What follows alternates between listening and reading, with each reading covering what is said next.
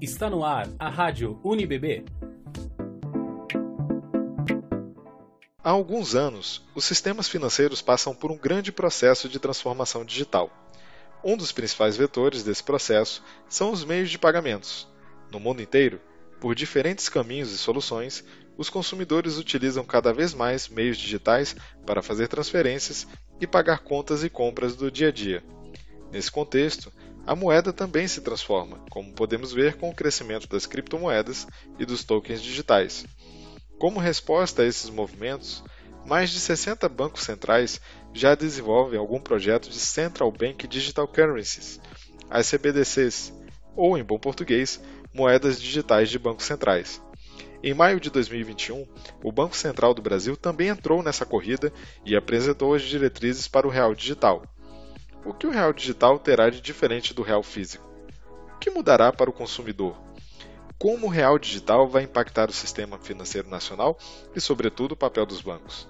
Essas e outras questões nós discutiremos no episódio de hoje do Sinais do Futuro, o podcast do Banco do Brasil sobre tendências e novidades do mercado. Bom dia, boa tarde, boa noite. Eu sou Olavo e estou aqui com o Tiago. A gente atua na área de inteligência de mercado do Banco do Brasil e estamos recebendo em nosso estúdio virtual a Alessandra, da Diretoria de Finanças do BB. Alessandra, seja muito bem-vinda ao podcast Sinais do Futuro. Ai, gente, eu que agradeço estar aqui com vocês falando sobre futuro e sobre moeda digital do Banco Central. Maravilha. Então, Ale, vamos começar definindo melhor o que, que são essas moedas digitais de Banco Central, né? Fala, fala um pouquinho para gente, porque às vezes elas podem se confundir né, com criptomoedas, com Bitcoin, tem muita gente falando sobre moedas digitais. Então, fala para a gente assim, né, dá um panorama para a gente sobre o que, que são essas moedas que estão sendo emitidas pelos bancos centrais. Ah, bacana, Thiago. É, o importante é a gente falar o que, que é e o que, que também não é CBDC, né? No primeiro momento, é, você já falou que CBDC é, é a sigla, né, para Central Bank Digital Currency, ou que em português é a moeda é, do Banco Central, moeda digital do Banco Central. É, o que a gente já está acostumado é que o Banco Central emite papel moeda, aquele físico, a cédula de real ou a moedinha que você usa para fazer suas compras do dia a dia. Né? E o que é a moeda digital? Nada mais, nada menos do que uma versão digital daquela cédula que você usa para fazer suas compras no dia a dia. É, a diferença é que ela existe de uma forma virtual através de tecnologia. Né? E é, como ela é uma moeda que se compara a essa moeda física, esse papel moeda físico, ele compõe o M1, que é o meio de pagamento, é a quantidade de dinheiro que a gente tem em circulação no país. Então, primeiro, ele foi emitido pelo Banco Central, e aí, se a gente está falando do real digital, né, uma moeda digital emitida pelo Banco Central brasileiro, a gente vai estar tá falando do real digital. Se a gente estiver falando de uma moeda é, emitida pelo Banco Central americano, a gente vai estar tá falando do dólar digital e por aí vai. Então, cada autoridade monetária pode emitir um, em formato digital o seu próprio papel moeda. Então, na verdade, ele vai ser o equivalente do físico daquela moeda emitida pelo Banco Central local. Então, esse é o primeiro ponto. O que, que é, né? Ele é uma versão virtual, digital, desse, desse papel moeda físico que a gente já está acostumado a usar em transações. Daí você me pergunta, tá bom, Ale, mas a gente já conhece esse dinheiro virtual, né? Porque ah, eu vou, se eu pago com o meu cartão de débito, ou se eu pago com, né, com PayPal ou com alguma outra modalidade virtual de pagamento, eu já não estou usando né, o meu dinheiro físico, eu já estou usando um dinheiro virtual. Não é a mesma coisa? Não, não é a mesma coisa. Por quê? Quando a gente pensa em sistema financeiro e como o dinheiro evolui, o dinheiro físico, ele é como se fosse lá no início, quando Deus criou o céu e a terra. Então, Deus criou o dinheiro físico também. E aí, esse dinheiro depositado no banco, os bancos têm aquele poder de multiplicação do dinheiro, né? Quem lembra dessas aulinhas lá de economia vai lembrar que, que os bancos é, é, têm esse efeito de, de, multiplicação do papel moeda, através dos depósitos e da, de, quando ele empresta novamente é, o dinheiro. E o, a, a, gente se pergunta, né, se, se quando a gente tem o virtual, né, e, e o, a, o papel moeda emitido de forma digital, se ele vai ter o mesmo caminho, porque ele foi criado de uma forma digital e ele vai percorrer como se fosse uma esteira única, passando de usuário em usuário de forma digital. É, Ale, é interessante você trazer isso, né? Diferenciar um pouquinho o papel moeda né, real, é, do banco e o papel digital. E quando você fala que não são a mesma coisa, é, uma das primeiras coisas que vem à minha cabeça é qual vai ser o sistema de compensação? Onde esse real digital vai transitar? Será no sistema de pagamentos brasileiro, sistema de pagamento instantâneo? Onde essa moeda vai passar? Como é que ela vai sair do bolso de um consumidor para outro, ou do bolso de um consumidor para um varejista? Então, o que a gente tem hoje é todo um modelo desenvolvido para esse meio é, digital que começou com papel moeda físico. Então, as clearings que a gente tem hoje, né, seja CIP, seja Selic, seja CETIP, todas elas existem no modelo é, de meio de pagamento do SPB, né, que é o sistema de pagamentos brasileiro, mas que veio no formato do que sempre existiu, né? O, o, SPB está aí há mais de 20 anos, quase 20 anos que ele está tá aqui conosco, e ele está nessa plataforma que a gente existe. A plataforma de real digital, ela ainda não existe.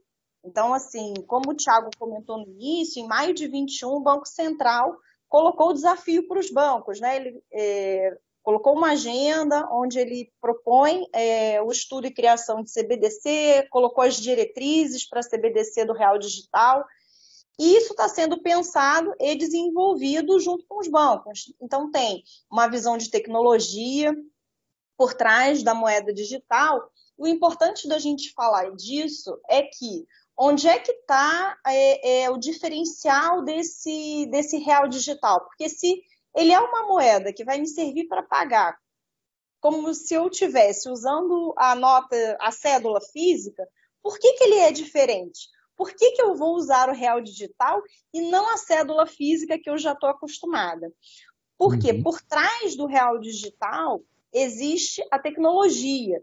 Então, como a gente hoje está falando de inteligência das coisas, de liquidação automática, ele é como se fosse a versão agora, né, nesse momento atual, da antiga maquininha de Coca-Cola. Eu adorei essa ideia porque é, tangibiliza para muita gente a resolução de um contrato, né? Quando você pega uma maquininha de Coca-Cola, coloca uma cédula e a, e a Coca-Cola cai para você da maquininha de Coca-Cola, aquilo ali é uma liquidação automática de um contrato. É um contrato de compra e venda onde você colocou uma cédula e dali veio um, seu, um produto para você. E a visão desse real digital é ter essa tecnologia de forma que você consiga liquidar contratos de forma digital e não física. Ou seja, eu quero comprar e vender um carro, que bacana, o meu vendedor de carro está na mesma plataforma de tecnologia que o Real Digital, eu entrego reais digitais e ele me entrega o carro com uma liquidação é, automática e simultânea. E aí, assim, ativos financeiros, ativos físicos, e é desse mundo que a gente está falando. E para que esse mundo de compra e venda, de liquidações automáticas é, aconteça, que são os smart contracts que a gente fala, a gente precisa que tanto os ativos físicos existam e que eles se conectem através desse dinheiro digital por essa plataforma digital. Então, assim, é, numa visão de futuro, né, pensando onde é que esse real digital vai chegar e qual vai ser a diferença de usar real digital versus o dinheiro físico. Que etapas dos mundos das transações vão ser eliminadas ou vão ser facilitadas, né, através do uso desse dinheiro digital. E aí a gente começa a imaginar e pensar em várias situações onde isso aí vai ser aplicado e, enfim, outras situações que a gente sequer consegue imaginar agora, né? É, é, um mundo de evolução. Quem diria que a gente teria esse mundo de inteligência das coisas há 20 anos atrás? A gente viu o desenho dos Jetsons e era isso, a gente pensava em coisas futuristas e de repente o futuro chega e chega assim, de, algum, de algumas formas, parecido com aquilo que a gente pensava de futuro há 20 anos atrás, em outros pontos não. É, ele caminhou para outras direções, né? Então, eventualmente, o que a gente vislumbra de liquidações e de possibilidades com dinheiro digital ainda vai se abrir um leque muito maior. Legal. É, foi interessante você trazer essa perspectiva da tecnologia, né, Lê? Porque para muitas pessoas, né, quando elas ouvem falar que o Banco Central vai emitir uma moeda digital, e você fala de todas essas possibilidades de desdobramentos, né, e inovações, né, a partir dessa tecnologia, para muita gente pode parecer que então o real digital é algo semelhante a uma criptomoeda. E será que é isso mesmo? Fala um pouco para a gente sobre isso, Ale. Tem diferença entre real digital e o Bitcoin, por exemplo? Toda a diferença, Thiago. Bacana você perguntar isso. Por que, que é diferente e por que, que o real, o, a, os bancos centrais, né, na verdade, foi tema de Fórum Mundial, Fórum Econômico Mundial, a discussão sobre moedas digitais de Banco Central.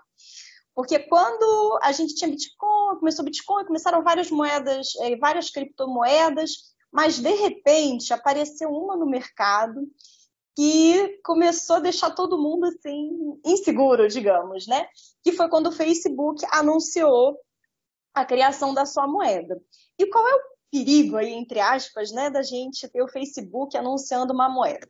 Imagine que os bens disponíveis no mercado, hoje você para comprar um bem disponível no mercado, você vai lá e usa as cédulas de real, né, ou seu cartão de crédito, que no fim você vai pagar com cédulas de real, com o real que está na sua conta. Imagine que você resolve comprar qualquer outro bem da vida, não com o real, mas sim com a moeda do Facebook que você já comprou. E que isso se populariza e que é, todo mundo, ou digamos, vamos colocar aqui um percentual, tá?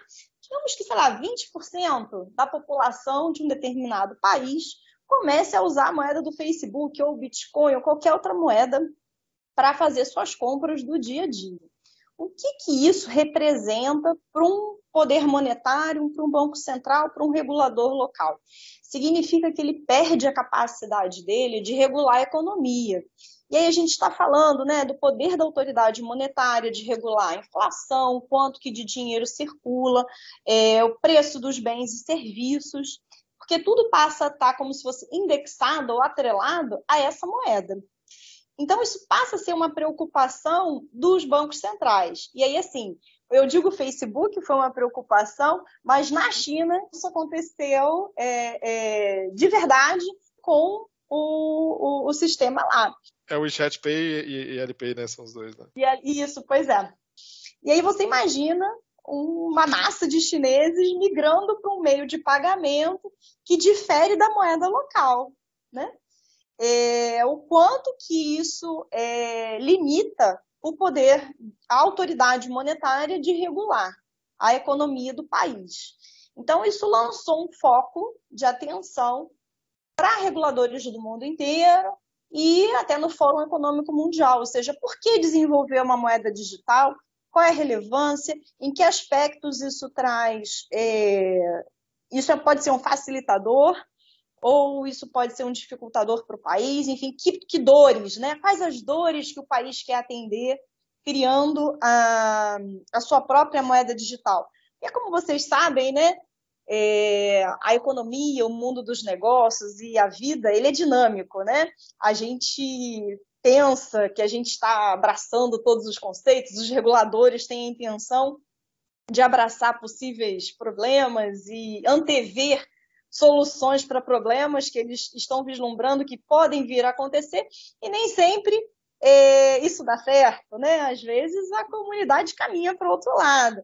Então, assim, a gente tem a segurança e a certeza que moedas digitais emitidas por bancos centrais de qualquer lugar do mundo vão endereçar problemas macroeconômicos e de regulação local de macroeconomia do, do país? A gente não tem essa certeza, mas é uma dor que definitivamente o Banco Central está querendo eliminar ou pelo menos né, tratar.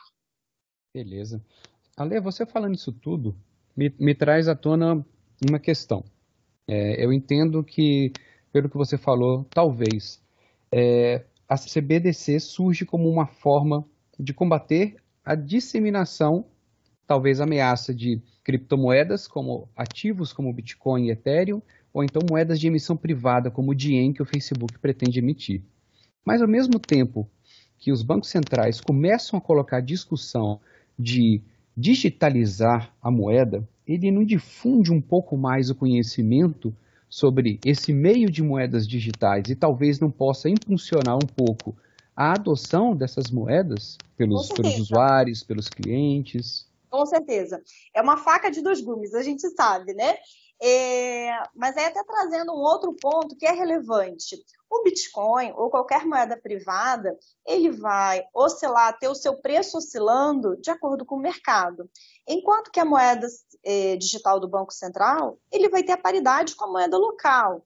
Então, se você for comparar, é como se você tivesse assim, é, o seu Bitcoin ou o seu Ethereum, ele está pareado em termos de valor como se fosse um grama de ouro, vai?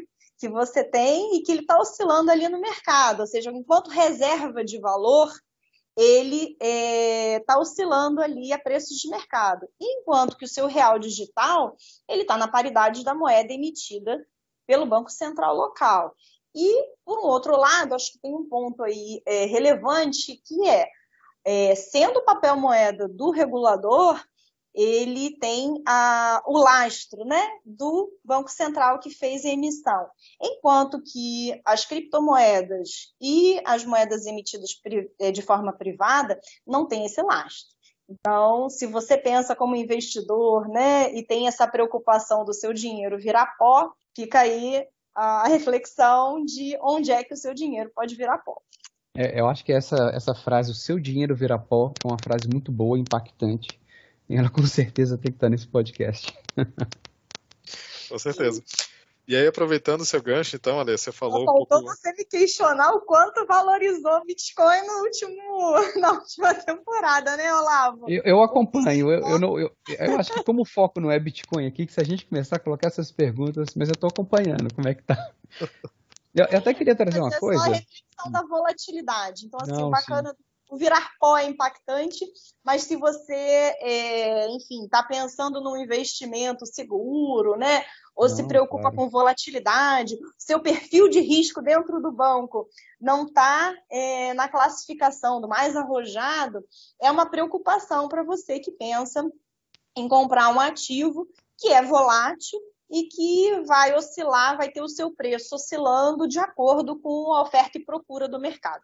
Então, isso é que é relevante de colocar Sim. em relação das criptomoedas ou moedas emitidas de forma privada, é, com relação a uma moeda digital do, do Banco Central, que vai estar na paridade de moeda que a gente acompanha e no câmbio flutuante do país. Então, é muito bacana você pensar que a moeda digital ele é um passivo do Banco Central, né?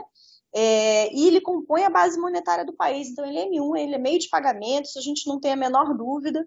Então, isso é um, é um conceito bacana da gente trazer e deixar bem claro para quem está ouvindo e para quem está tendo contato né, com esse assunto de moeda digital de Banco Central pela primeira vez. E complementando um pouco o que vocês trouxeram agora, é, outra característica que o real digital deve ter é que ele não será, é, ele não terá valores diferentes né, entre o real físico e o real digital, né? Ele não vai ter cotações diferentes. Um real digital vale o mesmo que um real físico, reforçando essa característica dele realmente como, como moeda, né? Como meio de pagamento.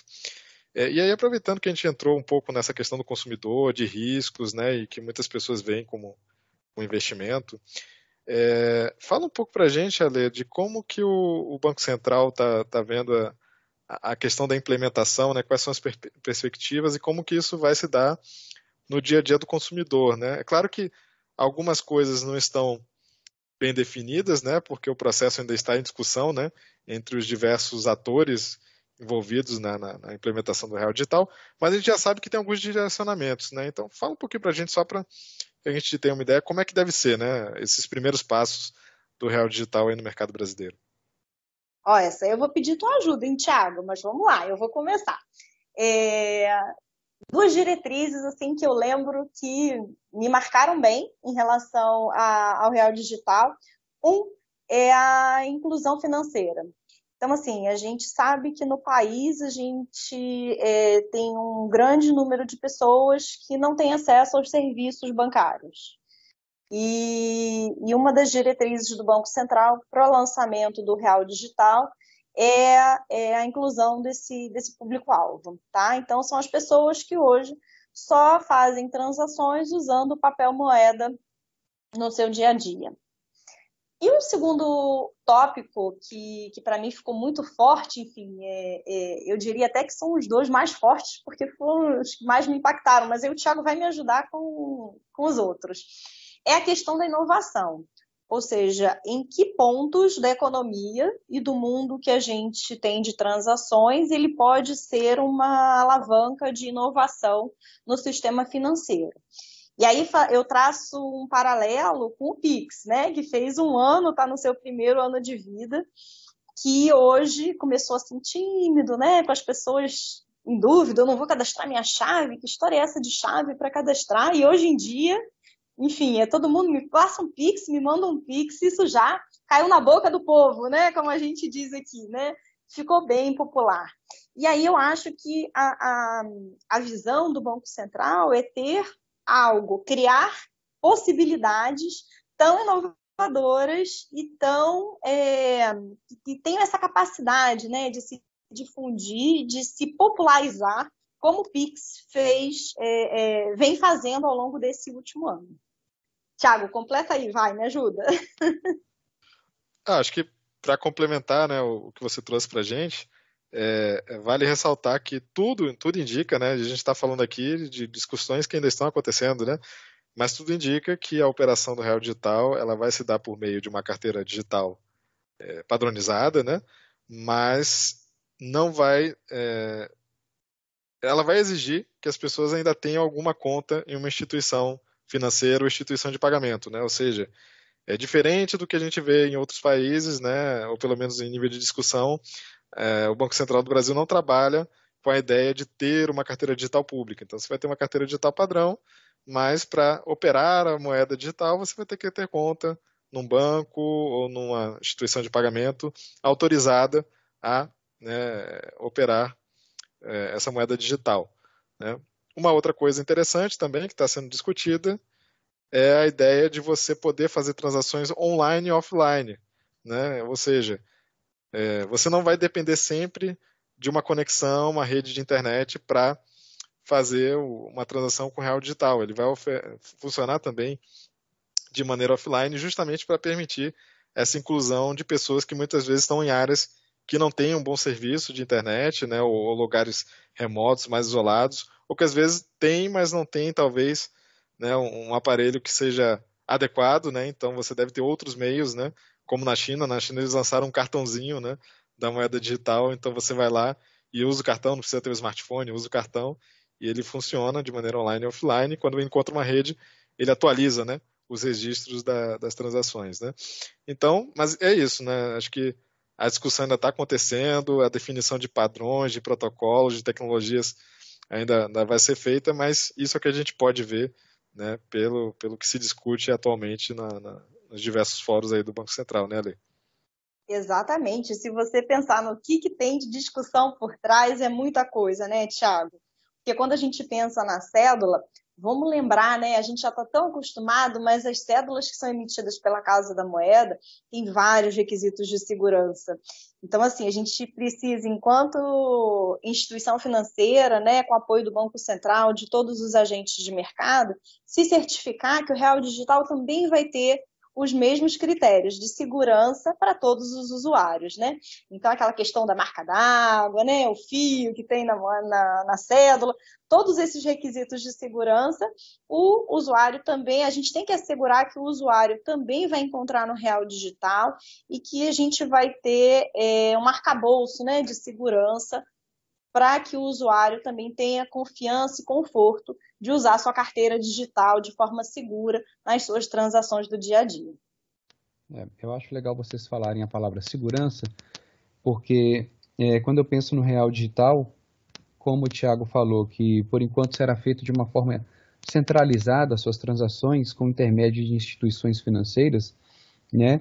É, também fica a segurança que o real digital vai trazer é, para o combate à corrupção, combate à lavagem de dinheiro, terrorismo e outras coisas que eu acho que a moeda papel, né, o papel em si facilita essas transações ilícitas. Já o real digital ele será mais rastreável, eu imagino. Seria isso ali, ele traria mais segurança para as transações? Assim, a gente teria mais confiança nele, o público poderia confiar nesse, nessa moeda? Eu acredito que sim. Se você pensar que o uso de blockchain ou de outras tecnologias para as moedas digitais vai permitir essa rastreabilidade, é, você facilita essa, esse controle, esse acompanhamento de lavagem de dinheiro, prevenção e combate ao financiamento de terrorismo.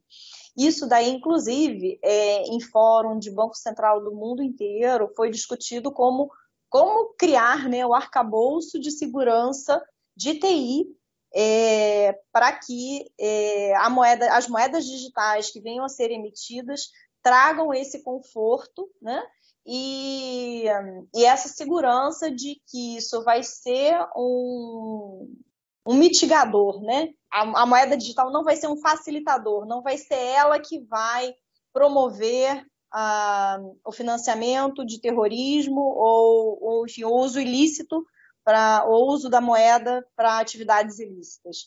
Então, é, a gente imagina que a tecnologia por trás vai ser capaz de endereçar esse assunto. É, aproveitando o gancho de tecnologia, se vocês me permitem, é porque eu acho que está nas diretrizes né, do, do, do Bacen, é, da, da CBDC, é, desenvolvimento de modelos inovadores. E quando a gente pensa em modelos inovadores, como você trouxe no começo, smart contracts, é, eu sempre imagino uma rede de blockchain, né, onde esses blocos serão programáveis, como smart contracts ou dinheiro programável, né, como a máquina de Coca-Cola. Você programa uma operação para que ela seja feita exatamente para aquilo que você espera, né? Mas quando sempre que eu penso em blockchain, smart contract me traz um pouco de finanças descentralizadas, de DeFi. Né? Então sempre vem à luz de novo aquela coisa. Será que como foi pensado né, anteriormente no PIX, que talvez o Banco Central pudesse usar uma rede de blockchain e acabou não usando e sim centralizando todas as operações nele, será que o real digital não corre esse risco de talvez usar uma rede de blockchain e talvez isso fazer uma propaganda mais de finanças descentralizadas? Aí que eu quero trazer a grande pergunta dificultando um pouco o papel dos bancos, porque vai acabar um pouco essa de desintermediação e isso pode afetar as instituições financeiras como o Banco do Brasil e outros grandes bancos. É, isso é uma daquelas interrogações, né, que o futuro dirá. Oh, desculpa, pergu pergunta grande, né, meu Deus. Não, a pergunta é, enfim, a gente vem endereçando isso nas diversas discussões e é uma possibilidade? É, não é a diretriz principal do Banco Central. O Banco Central colocou que é, ele não vai atuar como um ele, Banco Central, não vai atuar como um desintermediador da economia ao criar uma moeda é, digital. Ou seja, que ele vai continuar é, contando e é, sendo apenas um, um dos agentes no sistema financeiro nacional ao criar a moeda. Então, assim, em relação ao papel dos bancos, isso a gente, é, ele já direcionou que não vai promover ele, enquanto o papel dele, né, Banco Central, essa desintermediação.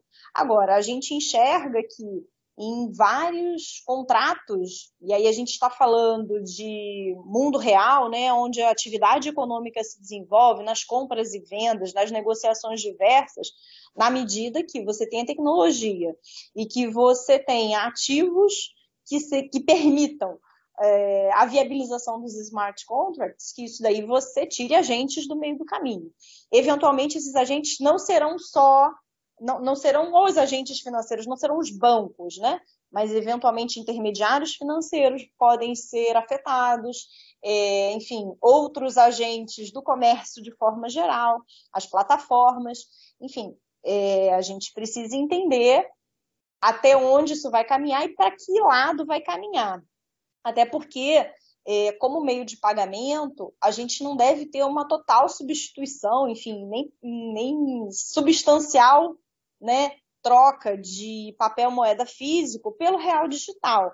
A gente imagina que isso seja um movimento que é, vai começar tímido, né, com substituição pequena de parte do numerário que a gente tem em circulação no país, Porque lembrando também, né, que se o Banco Central só for emitir real digital e não tirar papel moeda de circulação, a gente tem efeito de inflação aqui no país. Então, bem, bom lembrar também dos conceitos de economia que a gente deve ter a emissão de real digital com uma substituição parcial do papel moeda existente em curso no país para a gente não ampliar a base monetária. Beleza, Ali. Valeu. Obrigado. É. Esse tema, como a gente pode ver assim nessa breve conversa, ele pode render e muito, né? Com é, certeza. O real digital está só no início da, da jornada, né? Ele não chegou ainda no mercado, ele está num processo aí de, de discussão e definição, né? De, de, de padrões e regras e como que os participantes né, vão, vão atuar. É... E a gente está aprendendo, né, Tiago? Gente... Exatamente, aqui também no Banco do Brasil nós estamos aprendendo né, sobre isso e discutindo o assunto para entender melhor. É, quem tiver interesse, né, estiver ouvindo, seja um funcionário do banco ou é, alguém do, do, nosso público externo que esteja ouvindo, é, existe uma série de webinars do Banco Central, né, que estão disponíveis no YouTube, no canal do Banco Central. Lá eles discutem vários desses temas em profundidade, né? Então, quem tiver interesse, a gente recomenda muito, né, que, que vejam esses webinars. É, aqui no podcast Sinais do Futuro a gente deve retomar essa discussão em algum momento, né? Mas hoje, né, nós temos o limite de tempo, então não vamos avançar.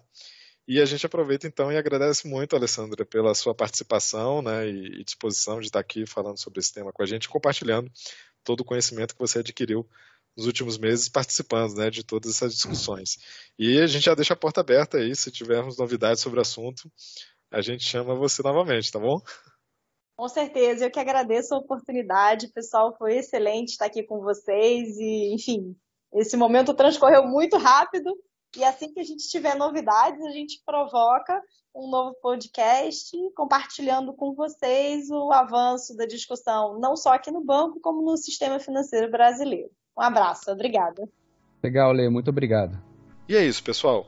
Nós agradecemos pela audiência e encerramos mais um episódio dos Sinais do Futuro. O tema de hoje foi o Real Digital, mas vocês podem acompanhar outros temas no canal do Banco do Brasil Empreendedorismo e Negócios do Spotify. Esse episódio foi apresentado por Olavo Henrique e por mim, Thiago Varela. Nossa convidada foi Alessandra Rodrigues, da Diretoria de Finanças. Roteiro de Olavo Henrique e Thiago Varela e edição de Igor Lima.